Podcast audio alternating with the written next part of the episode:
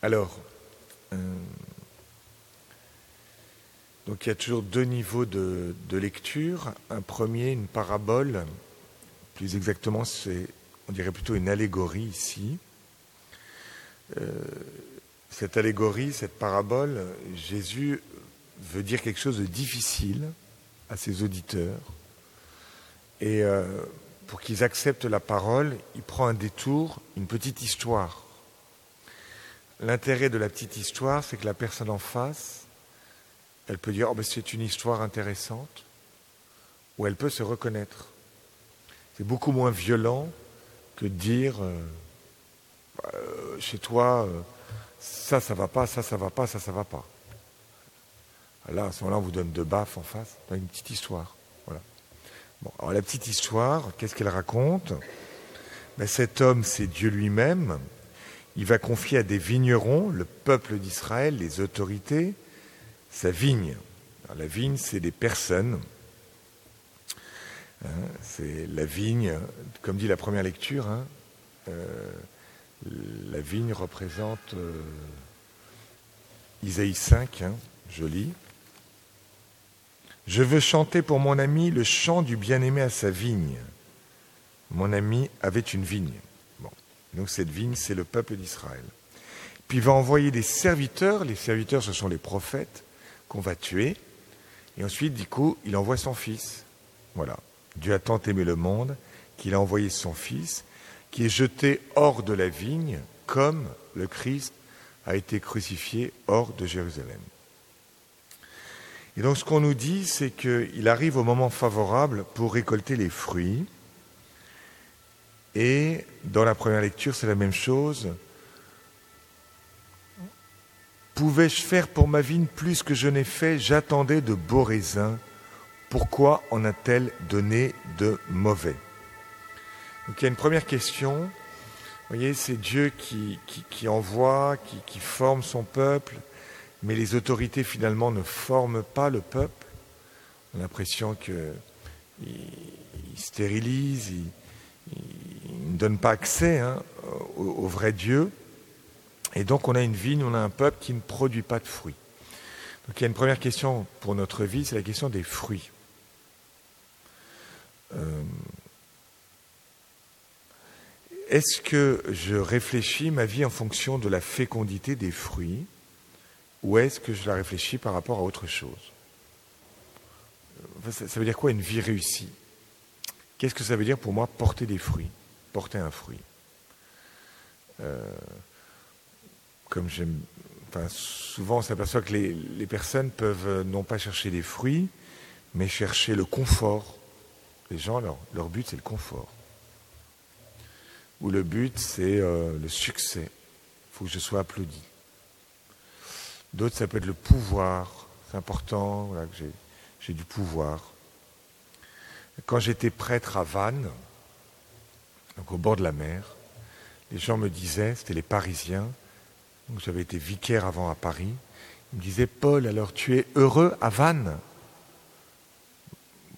Oui, enfin, si vous voulez, je ne suis pas devenu prêtre pour être heureux au bord de la mer. Je suis devenu prêtre pour porter du fruit. On m'a jamais dit en sept ans, alors tu, portes du fruit à Vannes, euh, tu as l'impression de vivre une étape, de grandir en maturité? Donc c'est une vraie question pour, chacun de nous, hein. qu'est-ce que ça veut dire porter du fruit?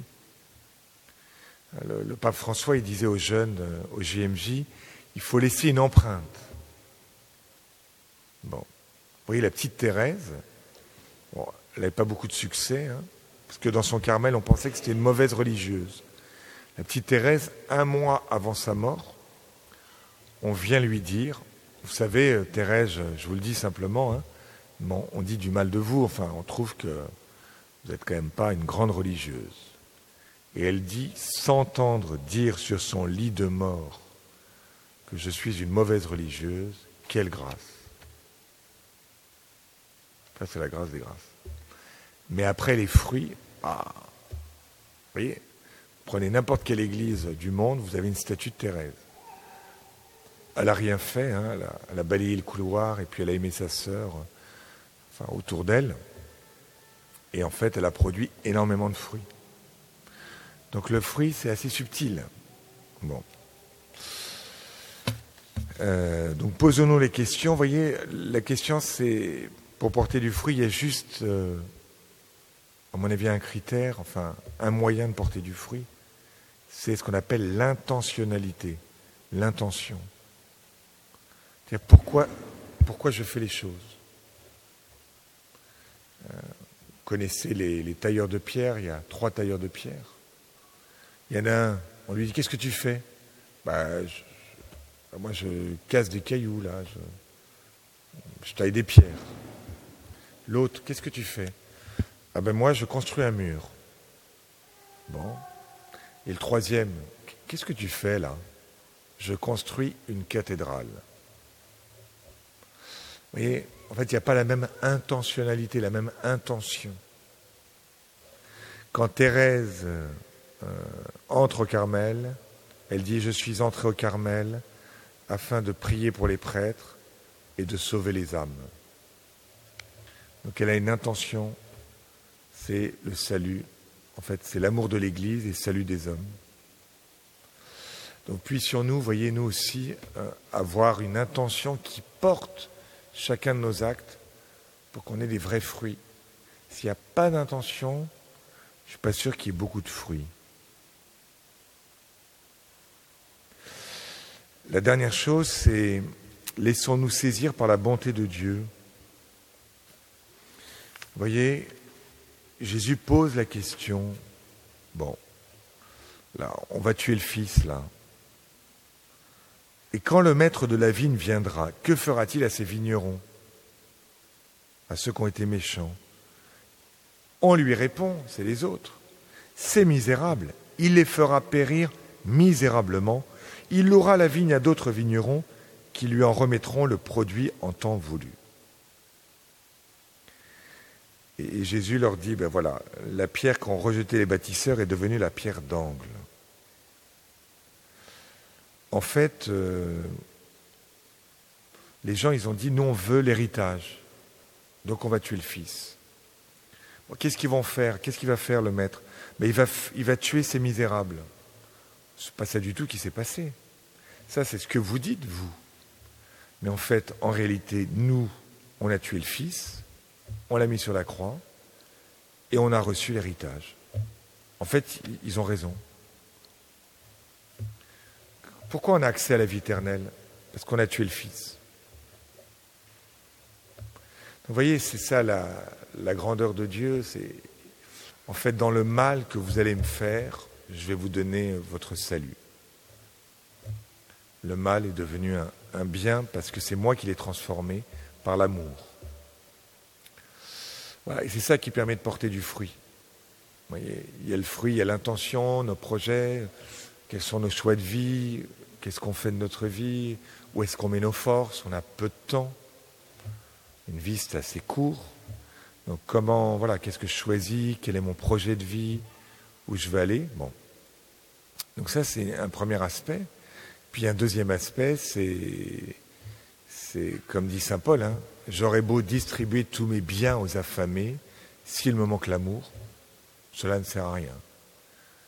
J'aurais beau ceci, j'aurais beau cela, et donc en fait, ce qui va porter du fruit, c'est ça que, réunit la petite Thérèse en elle-même, c'est la capacité de transformer le mal en un acte d'amour. Vous me crucifiez, eh bien je vous donne la vie. Vous me donnez la mort, je vous donne la vie. C'est que je retourne le mal pour que il n'y ait pas une accélération du mal, une amplification du mal. Normalement, quand on nous fait mal, on, devient méchant, on, tape sur les gens, et, le Christ va retourner en une source de vie avec ce côté ouvert d'où jaillit les fleuves d'eau vive. Voilà, donc que le Seigneur nous donne ce désir de porter du fruit et d'offrir toutes nos souffrances, nos épreuves, pour que nous puissions avoir nous aussi l'héritage et ceux autour de nous.